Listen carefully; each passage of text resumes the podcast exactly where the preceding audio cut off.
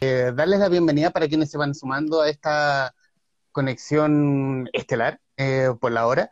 Eh, en, este, en, este, en, esta especie de spin-off que, que, hacemos de nuestros programas de entrevistas, que es básicamente hablar eh, como un tipo de club de lectura respecto de un libro en especial. Y hoy lo que nos junta, obviamente, es La ballena de nuestro invitado aquí presente virtualmente y, y libro editado por Aurea, Donaldo Barrios. Aldo, bienvenido. Muchas gracias, Humberto. Un gusto mm. estar aquí con ustedes. Y, y, obviamente como también panelista invitada, cantante nacional, revelación, porque también la, porque gracias a Benja uno, uno la conoce y uno canta. Carla Gruneval, bienvenida. Muchas gracias, contenta de estar en este live. Me gusta harto la lectura y creo que no había participado nunca en un live como de, de esto, así que estoy feliz. De hecho, de hecho, va a ser la primera vez para todos, porque esto es un... Vamos a probar el formato. Ah, súper. Oh, entonces estoy como en un estelar, claro, en un vamos estreno. Vamos a probar y veamos cómo resulta en todo caso. Obviamente, eh, y lo que le expliqué a Aldo es como cada uno de los asistentes que vamos a estar acá le va a leer algo de lo que obviamente le llamó la atención, le gustó, lo que le llegó del libro, y obviamente también van a preguntar. Van a, van a meter, cada uno va a meter la cuchara respecto de cualquier duda. Y bueno, obviamente, y, y quiero, y quisiera comenzar yo, y espérame, quisiera primero comenzar yo y avisar que en este momento eh, Benjamin Scott está disponible, así que que se suba nomás, amigo.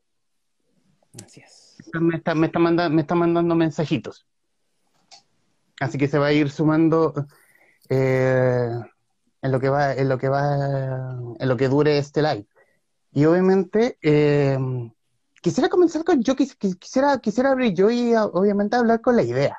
Y comencé por un extracto del libro de por lo menos lo que a mí me llamó la atención. Y cito, la entrada de Aokigahara está llena de carteles que pretenden ayudar a los potenciales suicidas.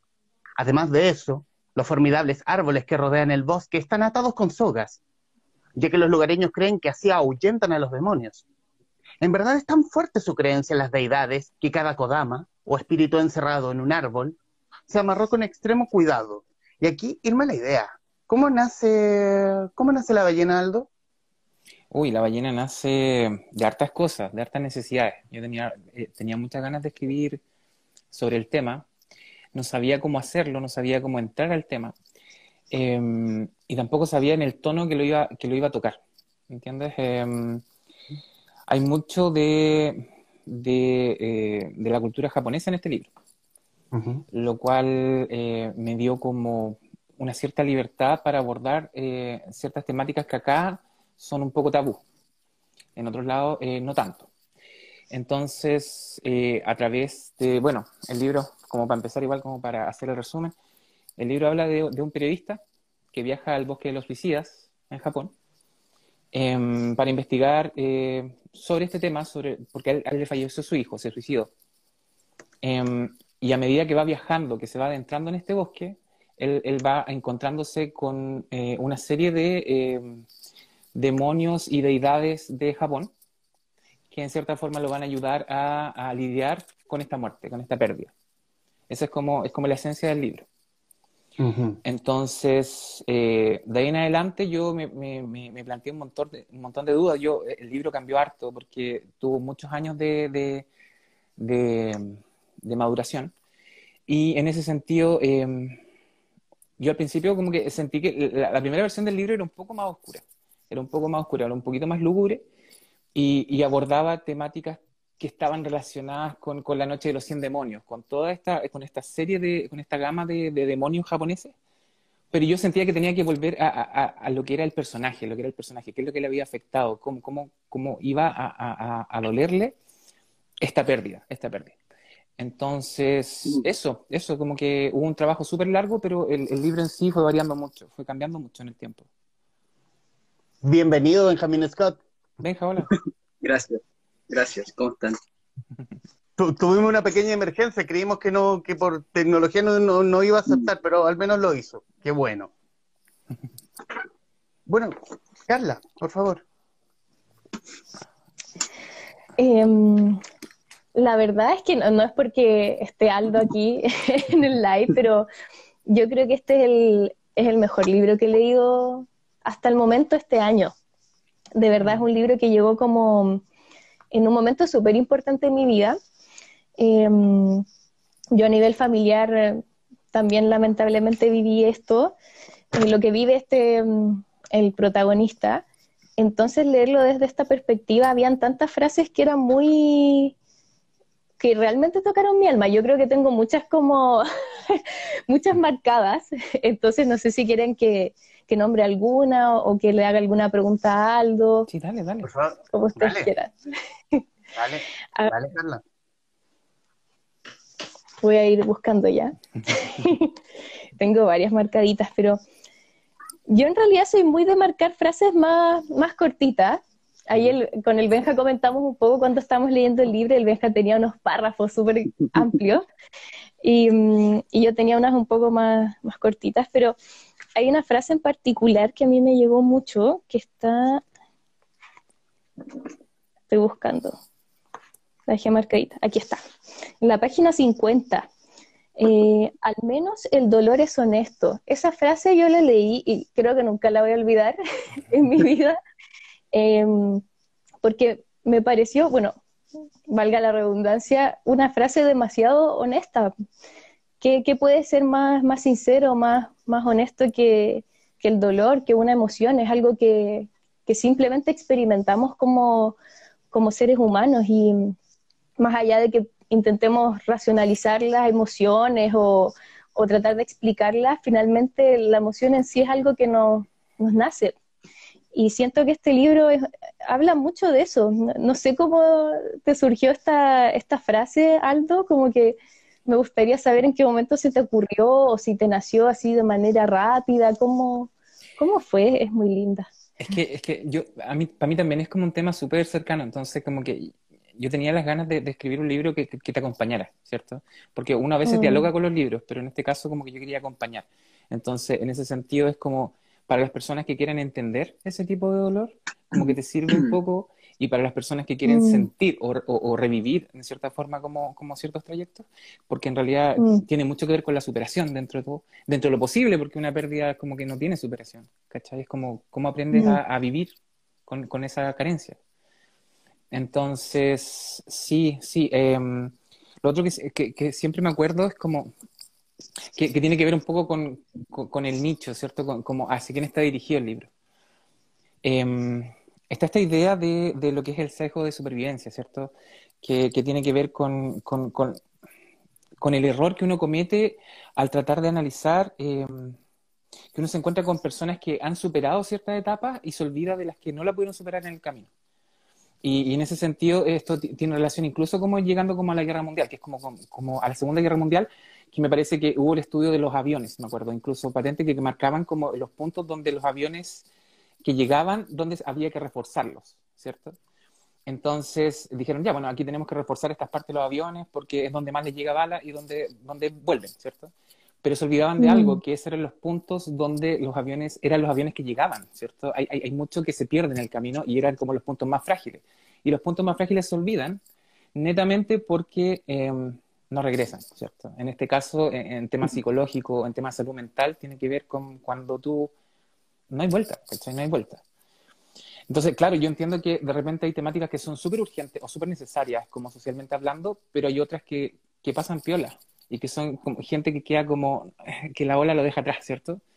Entonces, mm. yo, yo necesitaba escribirle a esas personas, como que yo necesitaba escribirle a eso. Y yo creo que por lo mismo cambió un poquito el libro, porque necesitaba que fuera un poquito más amable como libro para cuando uno tiene ese tipo de dolor. ¿Cachai? Mm, perfecto. Bueno, a mí al menos me, para mí fue un, un deleite leer este libro. Yo me lo leí en como dos días, así como muy, porque no, no, podía dejar de leerlo, estaba súper mm, sumergida en el, en el mundo que nos muestras en él y también siento que lo pude llevar mucho a, a mi propia experiencia. Al final es como es un, viaje emocional muy fuerte el libro y yo me sentí súper identificada con él y también sentí que fue como una experiencia súper sanadora el, poder leer esto porque además de que me sentí identificada, mm. creo que es bueno como dejar esas emociones salir cuando uno experimenta algo así de fuerte. eh, estas lecturas te ayudan, te ayudan como a, dejar eso salir. Eh, muchas veces uno trata de reprimir esas emociones o, no conversarlas con la gente, decir, no, si estoy bien y todo, pero estas lecturas justamente hacen como que uno hable de esto y, también te sienta acompañado. Lo amo.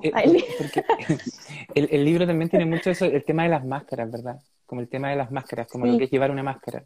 Y, como en, la vida cotidiana llevar una máscara implica mucho lo que es eh, tratar de agradar al resto. Como que uno se acostumbra a estar, te preguntan cómo estás, bien, siempre bien, ¿cachai? Como que esa es la forma de, de encajar.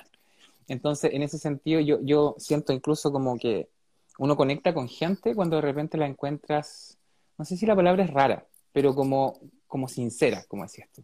Mm. Entonces, ¿me entiendes? Porque en realidad es eso, es, es poder llegar a ser o reencontrarte con, lo que hay detrás de eso. Y eso es muy sensible porque es la última capa, ¿cierto? Es la última parte de, ti. Em, en cuanto, en cuanto a, estudio como más psicológico, está la cuestión de Jung, ¿cierto? De la persona, de lo que nosotros ponemos delante, de la, de la forma como de expresarnos, como para poder encajar. Y, y pero y, también esto viene como hasta, hasta el tema de la tragedia griega, que es como siglo V, ¿cierto? Antes de Cristo, pero los, los, japoneses tienen esto 10.000 años antes de Cristo, o sea, lo tienen mucho antes y ellos usaban máscaras para enterrar a la gente, como para ahuyentar estos, a estos seres que podían desearte mal, ¿cierto? Y esto fue mm. evolucionando, para los japoneses fue evolucionando.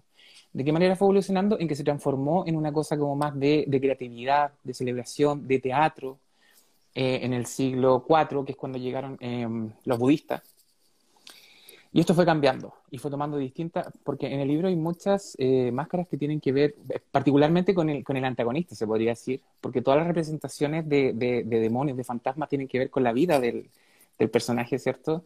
Con la parte femenina del hijo, con la, con, la, con la parte, con, la culpa que tiene con la esposa, que, por qué murió su hijo, ¿cierto?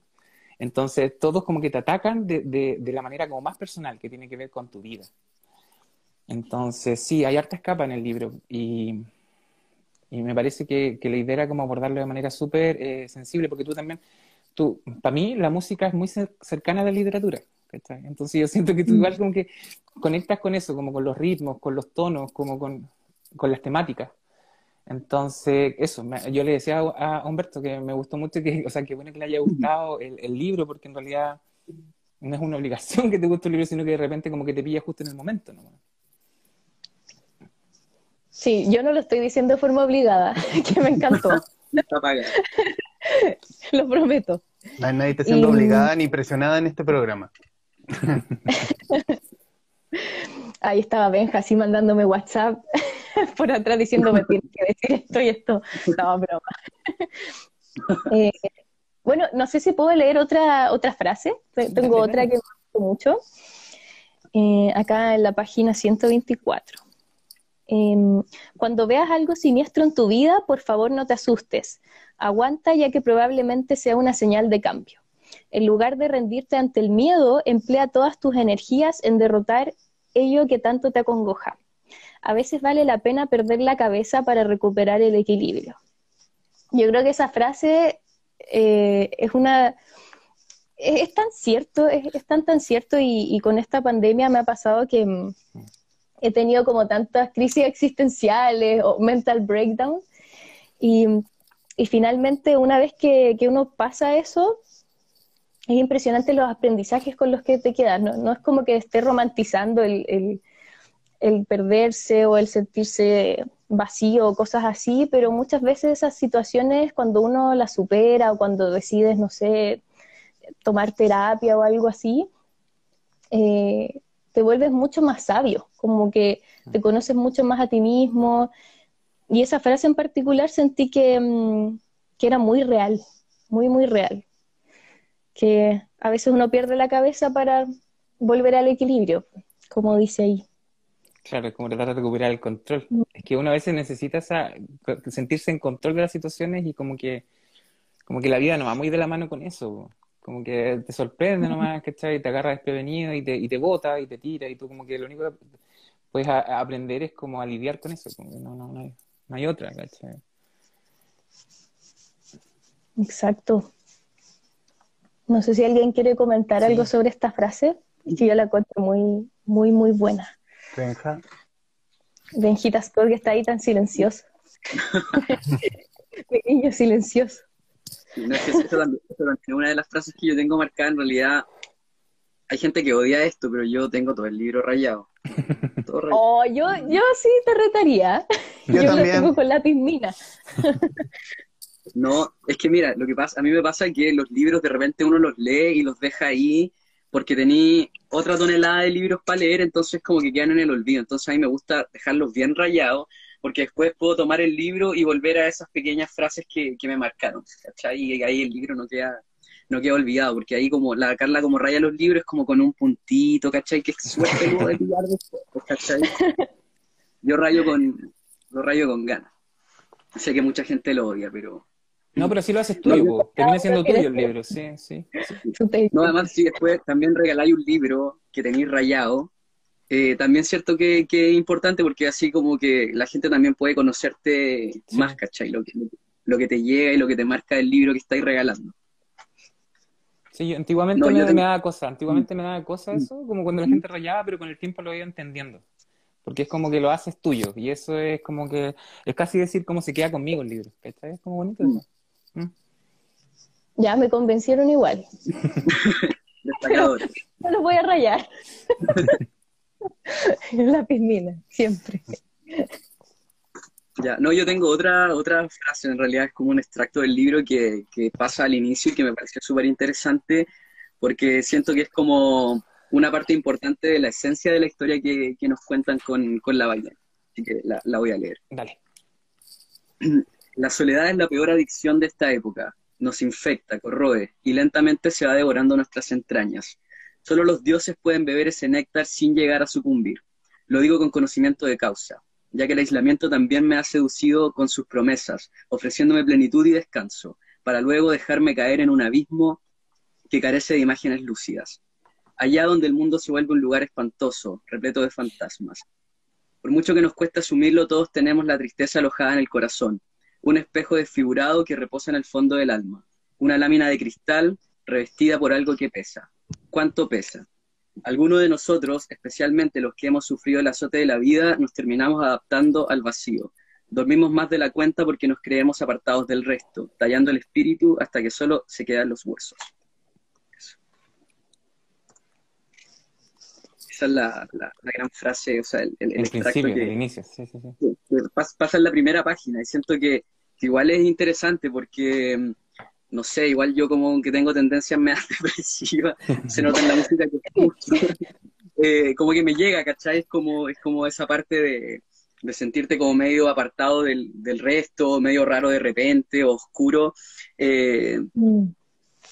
siento que es como, como cercano. De hecho, más, bueno, lo vamos a conversar más adelante también, pero también tiene que ver un poco con, con la temática que va, que es como un poco del, del suicidio y de la muerte. Eh, creo que hay, hay hartas cosas interesantes que vais contando en el libro que, que se asemejan a, esta primera etapa, ¿cachai? O sea, a esta primera, esta primera página, que, que finalmente, como que todos finalmente tenemos, terminamos en algún momento, tenemos alguna, algunos momentos en nuestra vida que nos sentimos como medio atrapados, medio raros, ¿cachai? Y, y finalmente hay algún punto en el que terminamos como convirtiéndonos en, en nuestros propios fantasmas, ¿cachai? Por, por el dolor de algo, ¿cachai? De, o de la vida misma, no necesariamente el dolor siempre tiene que ser ligado al, al romance. Claro. No, y la belleza que tiene el oscuro también, que como que trata mucho el libro de eso, como no, no es verlo como, como lo bueno o lo malo, como separarlo, sino que es como una mezcla. Sí. Sí, Mm. sí, sí, tiene eso. De- los- a, a mí que me gusta mucho leer de, de magia y todo eso, ¿Sí? eh, lo sentí mucho como esta dualidad que tenemos de la luz y de, y de la oscuridad.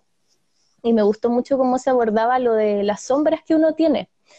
Y cómo finalmente cuando conoces tus sombras y cuando las trabajas te vas volviendo una mejor versión de, de ti mismo. Y sentí que al personaje le pasaba mucho eso. Como que se presentaban estos seres que, que yo los interpretaba como las sombras que tenía, y, y después cuando llegas al final del libro, ay no, eso es un spoiler, Ay, no importa. pero uno que hay una evolución muy grande del personaje una vez que, se, que pasa por este momento tan, tan oscuro. Sí. Sí, es verdad eso. Yo, yo lo comentaba con Humberto, aparte que este, viaje tiene mucho que ver con, como con el, con el proceso que tuvo el hijo, porque él también como que se comporta un poco como si fuera un poco más chico, en el sentido de que desobedece las órdenes, como que se sale un poco del camino. Hay un montón de cuestiones que tienen que ver como con revivir eh, la experiencia del hijo, revivirla como él, como padre, ¿cierto? Entenderlo, entenderlo. Em, y sí, en el tema de sombras y luces, y porque hay, como se mezcla en este bosque como medio mágico, eh, que incluso me lo han planteado varias veces, como que no se sabe si está todo en la cabeza o está pasando o qué, es lo que está pasando dentro del libro, ¿cachai? Pero, pero esa es la idea, porque justamente hay, bueno, en este caso, en el libro se supone que es un hafu, que es como una persona que es mitad japonesa, mitad eh, eh, occidental, entonces, hay un juego ahí también con redescubrir lo que son tus orígenes, ¿cierto? Con, lo que te desconectaste. estos, son, estos son los dioses, estos son los demonios de, algo que tú desconoces o que, quieres hacerle como el quite, ¿cierto? Porque, mm. ¿cuál es el problema cuando uno es como media sangre? Se podría decir que no pertenece ni acá ni allá, ni a, ninguno de los dos lados. Entonces, está ahí como en un limbo, ¿verdad?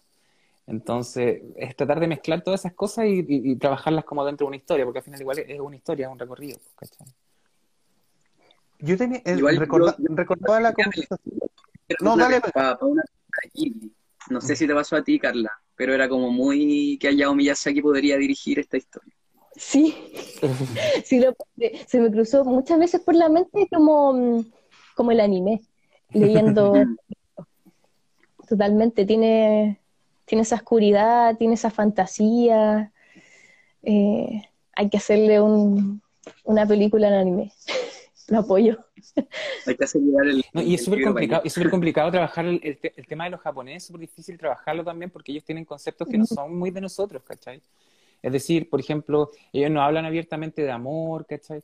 Entonces es como otra la forma y otra la sensibilidad también de tocar ciertos temas. Y eso es, yo creo que ese fue el trabajo más difícil, porque es como salir un poco de tu zona de, de, de, confort, ¿cachai? Entonces, eh, Sí, sí, yo siento que eso fue una de las dificultades más grandes. De hecho, yo antes, dos años antes de que se publicara este libro, que salió, como decía la Carla, me parece, que salió justo en pandemia, ¿cierto? Donde igual toca, eh, aborda una temática que es como muy actual dentro de, la gente que, se nos ha ido, ¿cachai? De, de, la gente que hemos perdido. Entonces, como que encontró su momento, es muy raro eso, eh, para acompañar. Em, pero dos años antes, yo, porque el libro tenía tiempo, tenía harto tiempo. Entonces, dos años antes yo había participado en, el primer concurso que fue de Haiku de Chile, ¿cachai? Que fue uno de los ganadores dentro, dentro de lo que fueron los poemas que mandé. Y eran, claro, eran Haiku y era este centro del Instituto Chileno Japonés. Entonces, para mí fue como súper importante, súper relevante ese premio, más que nada porque me hizo entender que sí, había comprendido como la sensibilidad de los japoneses, ¿cachai? Que es súper difícil porque uno, para uno es como ¿Cómo, cómo llegáis a eso, cachai? Sin sonar falso, sin sonar como que te lo querías apropiar, o cachai, sin el respeto que se merece. Es difícil. Me gusta, hay, un, hay un aspecto en el, en el libro, perdón, Carla. No, dale, Carla. No, no, estaba diciendo que, que, estaba diciendo que sí estaba sintiendo. Hay, hay un aspecto, y haciendo con memoria de la, de la conversación que grabamos, yo creo que el año pasado, Aldo, respecto a hablar del suicidio, y ponerlo en el tono como de fantasía. Eh, hubo una raya, un límite donde, donde quizás pueda haber estado, eh, esto puede quizás parecer muy caricaturesco o ser demasiado crudo, pero tener el punto preciso que hablaba Carla, Benja y tú, respecto de que toca el punto preciso, respecto de poner en tema de salud mental, suicidio, eh, los niños, niñas, adolescentes, respecto de lo que hoy los adultos están construyendo respecto a ellos. Claro, o sea, eso yo siento que esa es una de las cosas más difíciles, porque por ejemplo la otra vez me, comentaba, me parece que Roberto Fuente o algo así, y me decía, es súper fácil haber caído en una apología, por ejemplo, de, lo que es el suicidio, ¿cachai? Y haberlo, claro, y haberlo como elevado, ¿cachai? Como, como empezó, de hecho, el primer libro eh, japonés como muy antiguo, que es muy difícil de encontrar, tiene que ver como con una pareja que se va a matar dentro de este bosque, porque este bosque tiene mucho significado para los japoneses. Entonces, claro, después de ese libro que como que enarbolaba este, esta idea, eh, muchas personas como que lo tomaron como algo romántico, entonces como que fueron allá como a eso. Entonces, mi idea era otra, mi idea era otra, entonces como abordarlo, e, era abordarlo de otra forma, era muy complicado como para, dentro de lo que es el trabajo de construir una historia, ¿cachai? Sí, sí, también involucra una dificultad. Chicos.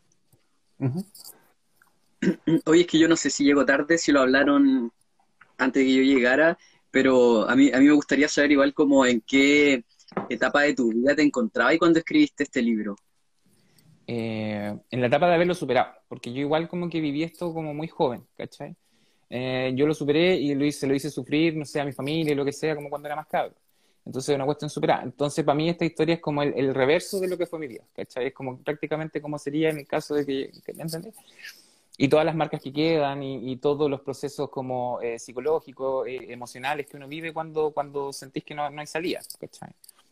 Entonces, sí, por ese lado es una cuestión superada, pero igual, o sea, igual, siempre he tenido como conflictos con un montón de cosas, ¿cachai? A mí me cuesta en salir, ¿cachai? Como ver, como que me preparo como para ver gente, como que hay cosas que me, se, me hacen difíciles, ¿cachai? Y una vez que estoy allá, una vez que estoy allá, se me pasa. O sea, el Humberto lo sabe, una vez que estoy allá lo, pasamos bien, si nos juntamos, lo que sea. Pero el, el, el, proceso que viene antes, como para poder llegar allá y pasarlo bien, es, eterno para mí, lo, lo soy frontera. Esa es la verdad. Good time.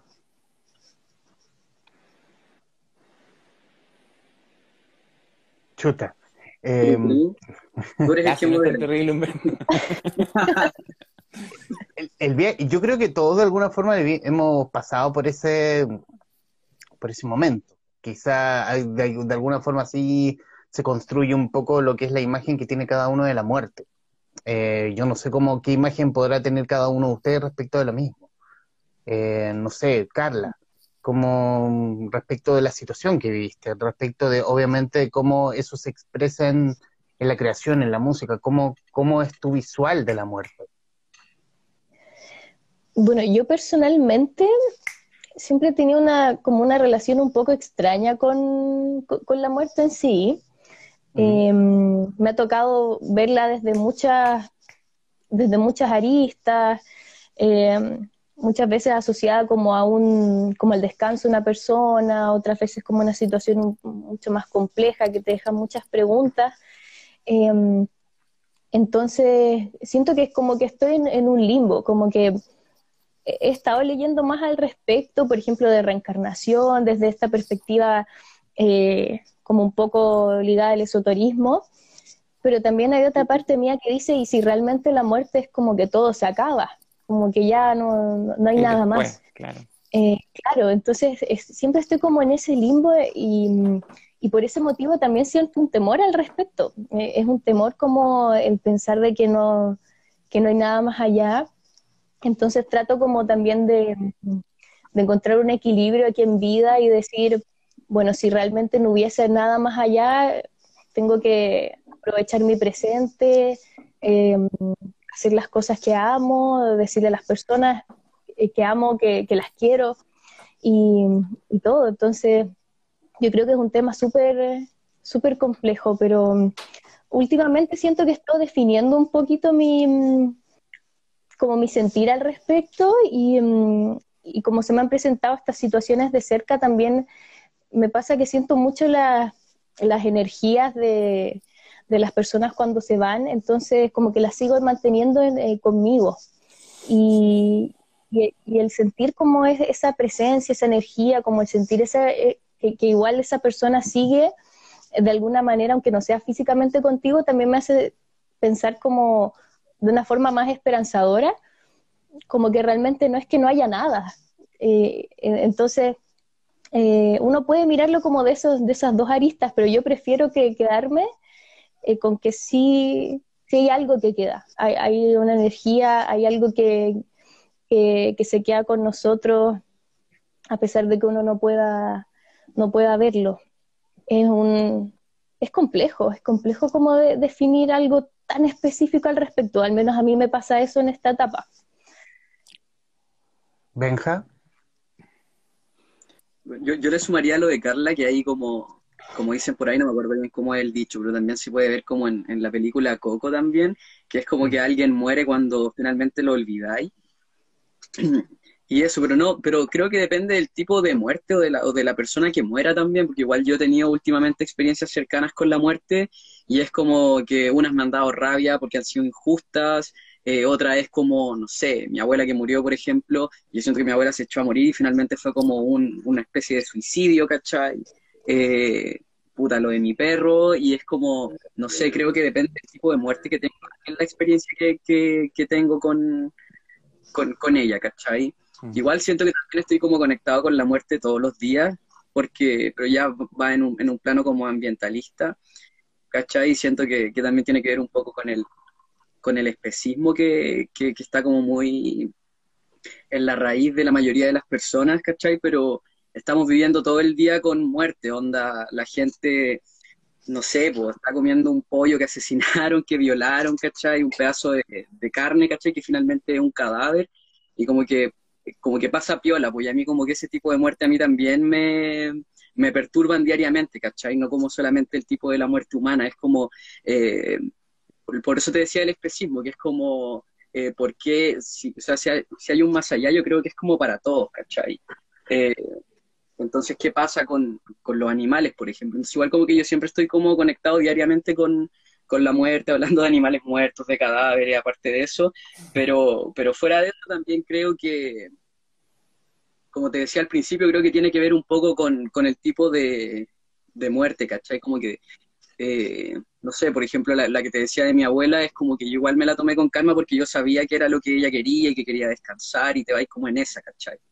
Eh, pero, pero no sé, creo que también, no, no me acuerdo si son los budistas, estaría puro mintiendo, pero alguien me dijo cuando se murió mi perro que, que el alma de, de, la persona está como, no sé, creo que 14 días como alrededor tuyo, y eso me hizo mucha lógica, porque cuando me lo dijeron, eh, yo como que sentí que mi, mi, perro en particular, que vivió conmigo como 15 años en, en mi pieza y todo, lo sentí como, como por dos semanas lo sentía como conmigo y después como que de un día para otro sentí que ya como que se había ido, como que no estaba en mi, en mi entorno, ¿cachai? Entonces, no sé, no sé, creo que, creo que para mí la muerte depende de, del tipo de muerte que sea y cómo, y, cómo se dé el cómo me la tomo, porque como te decía lo de mi abuela, que pasa, por ejemplo, en México, que tienen la cultura de la muerte eh, como que la ven desde otra mirada, ¿cachai? Como, no sé, casi como una fiesta, ¿cachai? Como, como una celebración del descanso, ese tipo de cosas, creo que, que depende mucho, ¿cachai? O sea, igual yo cuando era más pendejo siempre era yo así como muy rockstar, y yo antes quería ser músico, igual ahora estoy súper oxidado, pero, pero varias cosas me estoy oxidado. Pero, eh, y yo decía, no, pues, bueno, así, Kurt ¿cachai? No iba a matar a los 27 y tenía como una onda de, suicidio constante y después fue como que ya a los tres 27... Tres años tarde, amigo, tres años tarde. Sí. dije, no, weón, no he hecho, no, he hecho como nada que yo todavía considere como relevante como para desaparecer, ¿cachai? no he hecho mi primera película todavía, eh, creo que lo único que había hecho había plantado un árbol, ¿cachai?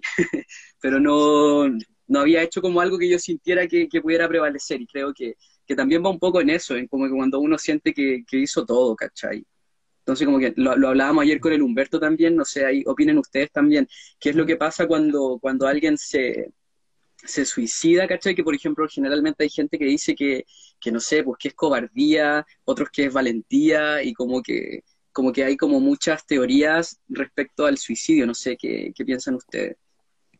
Yo le decía ayer a Benja que, era, eh, que para abordar el suicidio, hay que ser igual valiente, pienso yo.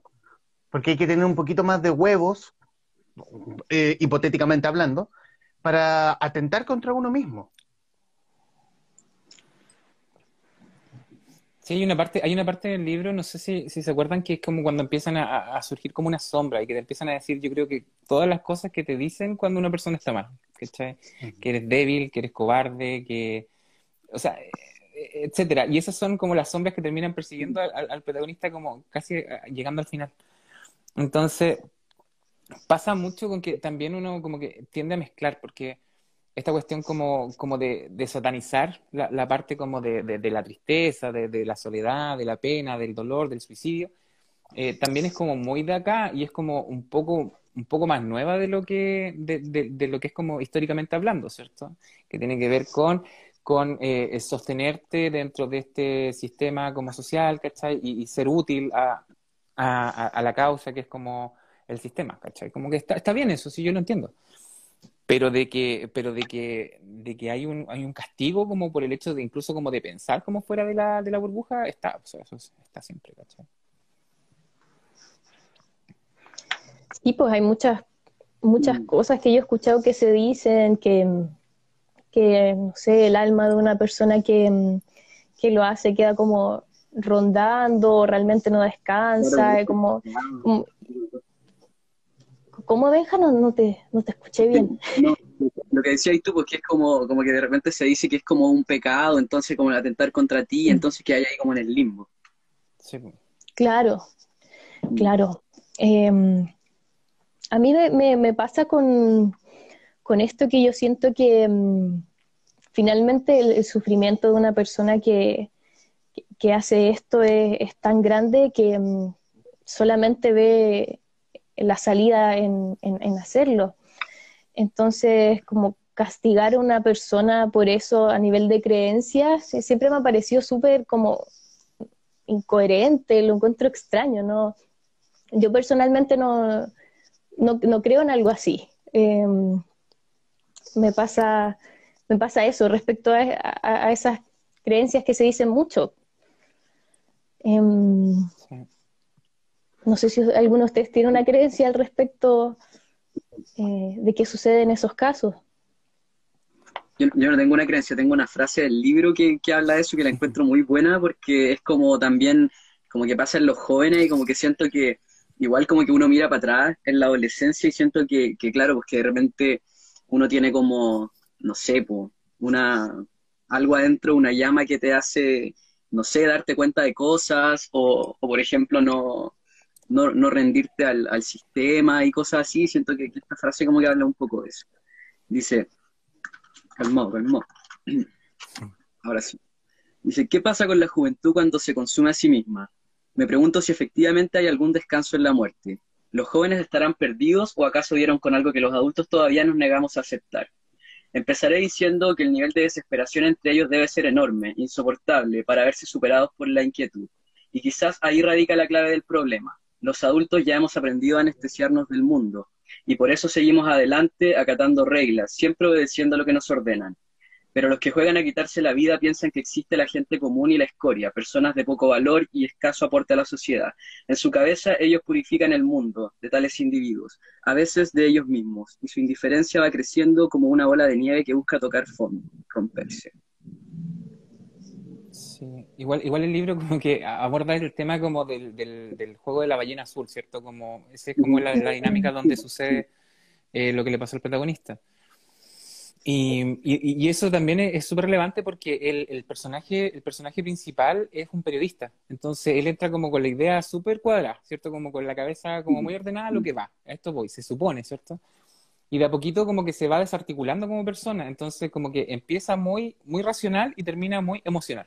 Entonces como que se va desarmando el personaje en el camino, como que se estuviera como deshaciendo en la ruta como que recorre.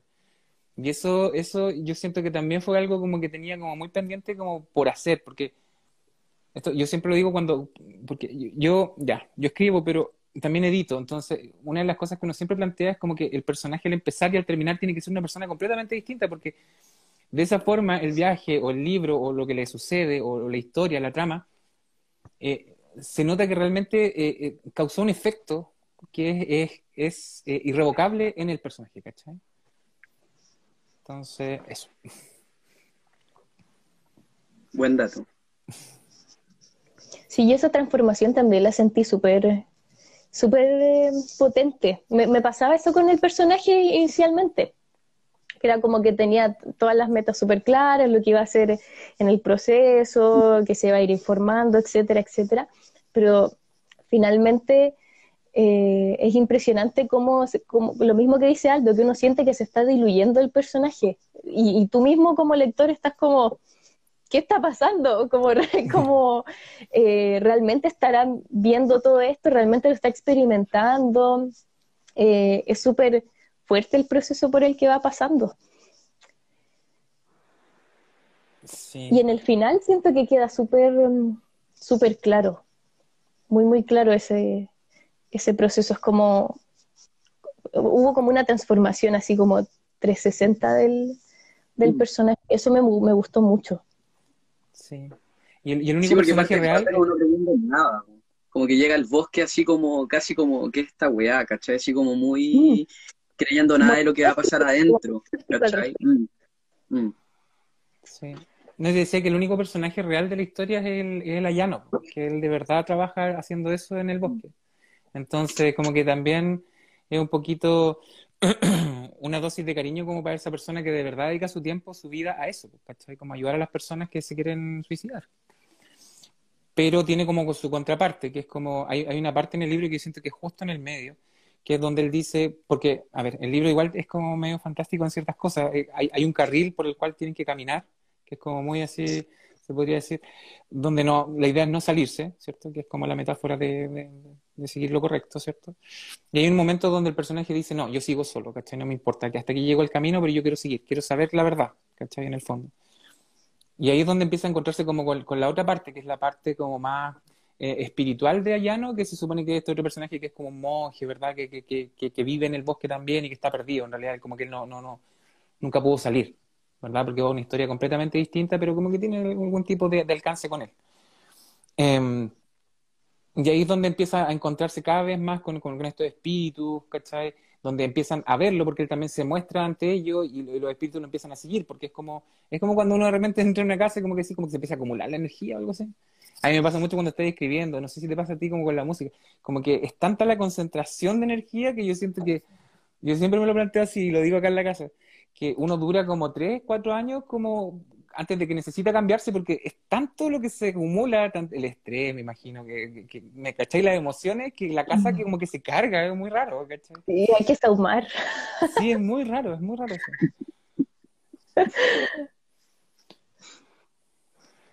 Oiga, muchachos, y ya en los minutos, minutos finales que nos quedan, o sea, hablar de las sensaciones, así como una sensación final, ya con el libro terminado. Benja, Carla, ¿con qué sensación se quedan? A mí me generó una sensación como de, mm, de liberación y de esperanza también. Eso fue como el, el, sentimiento más fuerte que me provocó el terminar el libro porque te das cuenta que a pesar de como tocar fondo, eh, estar sumergido en una oscuridad muy, muy grande, igualmente este personaje lo, logró salir, como que logró llegar hasta el, hasta el final. Y, yo me quedé con eso, me, quedé con eso de este libro, con que mm, tú puedes finalmente eh, transformarte a ti mismo y, y para mejor. Eh, a pesar de, las cosas terribles que uno puedan pasarle, porque finalmente lo que, lo que le ocurre al, personaje desde, desde lo que pasa con su hijo hasta todo el, trayecto es, es tremendo. Es como, yo creo que es una de las cosas más, más fuertes que uno puede vivir en, en su vida. Benja. Eh, yo creo que lo mismo que la Carla. o sea, me pasó igual durante el libro, como les mostré, que lo tengo todo rayado. Me pasó que, que, sentía como que me identificaba con varias cosas o que habían frases que, que, me, que me llevaban como a recuerdos de, alguna, de algunas cosas, no necesariamente la muerte, ni de amor, ni nada, sino que de, de sensaciones que tiene uno a veces de, de volagemos que uno tiene con la vida, que de repente es como que la vida misma te deprime también, ¿cachai? Eh, y me pasó lo mismo, como que voy viendo crecer a este personaje, lo terminé y dije, oh, esto es una canción de Carla Grunewald, porque es como, a pesar de, a pesar de todo lo malo que te puede pasar, termináis con, con un mensaje como medio esperanzador y positivo, ¿cachai? Eh, y eso me generó, es como, sí, como un... Y al final, ¿qué es lo que pasa con la vida, ¿cachai? De repente te pasa algo malo, no sé, voy a, este ejemplo lo voy a llevar al amor, por ejemplo, no sé, terminaste con alguien y que hay como súper triste y, y, esa típica frase de mierda que te dicen que es como, no, weón, si todo esto va a estar bien, tranquilo, eh, finalmente eh, es cierto, ¿cachai? Y, eso va, a pasar con todas las cosas que te vayan pasando durante la vida. Es como que vaya a pasar por un momento súper malo donde te vayas a sentir que te estáis muriendo, o etcétera, etcétera, o que no hay salida, o que todo siempre va a estar mal, pero finalmente llega como un momento en el que, en, que te miráis para atrás y, y, aceptáis como, aceptáis las cosas y finalmente analizas y creces. Y siento que eh, este libro tiene mucho de eso. Por mi, por mi parte, yo sentí que fue, es un libro muy bonito, muy dulce, a pesar de que estamos hablando de la muerte, pero que está bien tratado, está cuidado, está hay, hay una buena curatoría, curatoría en ese sentido. trabajo tuyo, Aldo, como escritor y obviamente de tu editor en Aurea. Y obviamente fue, es una vuelta de tuerca porque uno, uno es lector de Aurea y Aurea tiene como mucho fantasía, fantasía épica, mm. fantasía juvenil. Aquí tienes una fantasía más bien centrado a, a, algo que nos toca a todos, que es básicamente mirar el monstruo que habita en cada uno y tratar de no, de no activar la bomba de tiempo que habita en la cabeza de cada uno, de nuestros jóvenes, de nuestros niños sobre todo, para quienes son padres. Eh, hay, una parte, hay una parte, yo creo que esto igual puede haber tocado como hasta cierto punto a la Carla, que hay una ¿Mm? parte donde se encuentra como una especie de sirena, ¿cierto? Que es como la deidad más grande que conoce en este mundo, ¿cierto? Entonces, ella quiere entender nada más que siente qué es ese dolor para él como humano, ¿verdad? Y él le dice, como tratando de explicarle, dentro de todo lo que pasaba, le dice, imagínate no pudieras cantar tú, porque tienen esas voces como de sirenas, ¿cachai? Lo mejor que hacen, lo mejor que pueden hacer. Entonces le dice, eso siento yo, ¿cachai? Es como lo mejor que puedo hacer yo como ser humano es amar y no puedo hacerlo, ¿cachai? ¿Cómo te sentirías tú? Y ahí es donde recién esta, esta, esta, esta divinidad comprende el nivel de dolor que él tiene, ¿cachai? Ese tipo de detalles para mí son como los que, los que más pueden pegar, porque como que te conectan con, con algo como, como muy específico, ¿cachai? Es como, imagínate no poder hacer lo mejor que puedes hacer en tu vida. Esa fue mi parte preferida, ahora que lo recuerdo. Porque la forma de, mm, de tratar de explicarle esa sirena eh, fue tan precisa y mm, yo misma como cantante también incluso como que me sentía identificada con el dolor de ambos. Entonces era como un, era súper, fue súper profundo para mí esa lectura y y me inspiró mucho a, escribir otras canciones. Yo, yo tengo una canción que se llama Ni siquiera el dinero, que justamente, habla de, que, justamente habla de, de, ese camino que uno experimenta después de que alguien que ama falleció. Y es un viaje donde hay mucho arrepentimiento, hay, hay culpa, te hacen muchas preguntas y, y muchas de esas preguntas quedan, quedan sin resolver, porque la persona ya no está. Entonces, em, es difícil como salir de, ese estado en que uno se pregunta los por qué, por qué hizo esto, por qué hizo esto otro.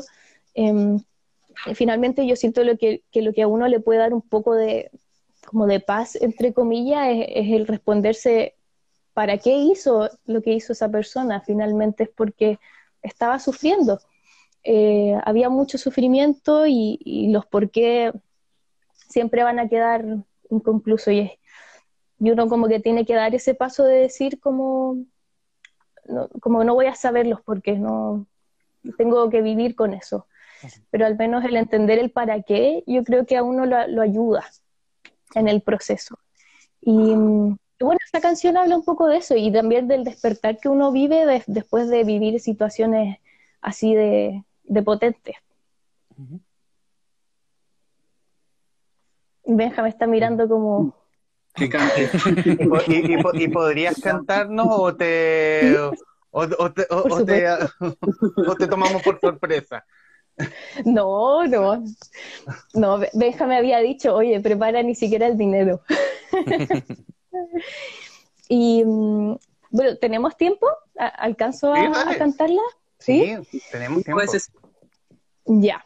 Para cantarla voy a invitar a mi hermano, que está aquí cerquita mío, porque él, compuso la guitarra de esta canción y yo sentía que él tenía que, tocarla. Le voy a decir que segura, ¿ya? Aquí viene Daniel.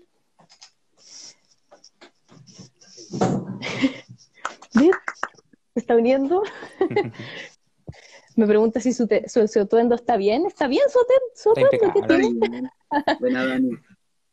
Un atuendo casero. A ver, voy a tratar que nos veamos los dos. Estamos un poco apretaditos, pero. Yo creo que se va a ver solamente. Tendríamos que girarlo un poquito, pero quedaríamos. No, pero mira, puedo hacer presencia tapándote la cara con el logo de la guitarra. mientras cantas. A ver. Si nos alejamos un poquito.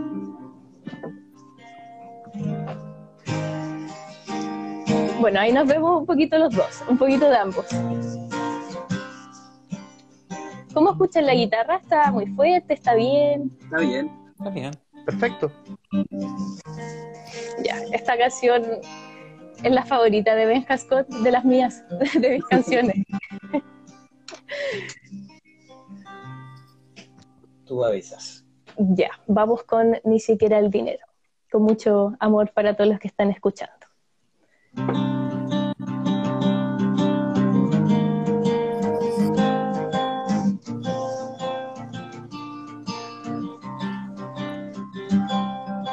Creí que serías eterno, pero mis recuerdos solo quedan ya de ti. Caí en un agujero de arrepentimientos y me cuesta ya salir. Siento no amarte a tiempo ni oír tus lamentos y miedos.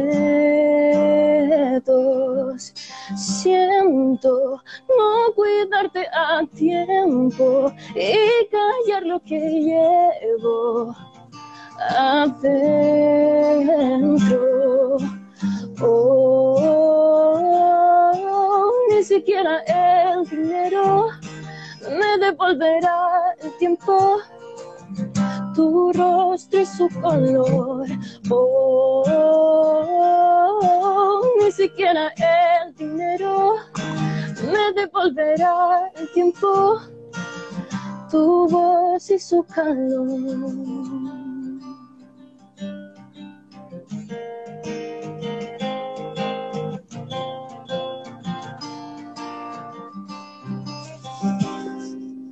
Creí el dolor incierto, lo sentí muy lejos, pero llega ya por mí. Siento no luchar por tus sueños, por tus mares y cielos a tiempo. Siento no cambiar pensamientos y vestirme de hierro adentro. Oh, ni siquiera el dinero me devolverá el tiempo, tu rostro y su color. Oh, ni siquiera el dinero me devolverá el tiempo, tu voz y su calor. Siento tanto no mirar, siento tanto no actuar, pronto debo despertar. Oh, ni siquiera el dinero me devolverá el tiempo, tu rostro y su color. Oh, ni siquiera el dinero me devolverá el tiempo. Tu voz y su calor. Uh,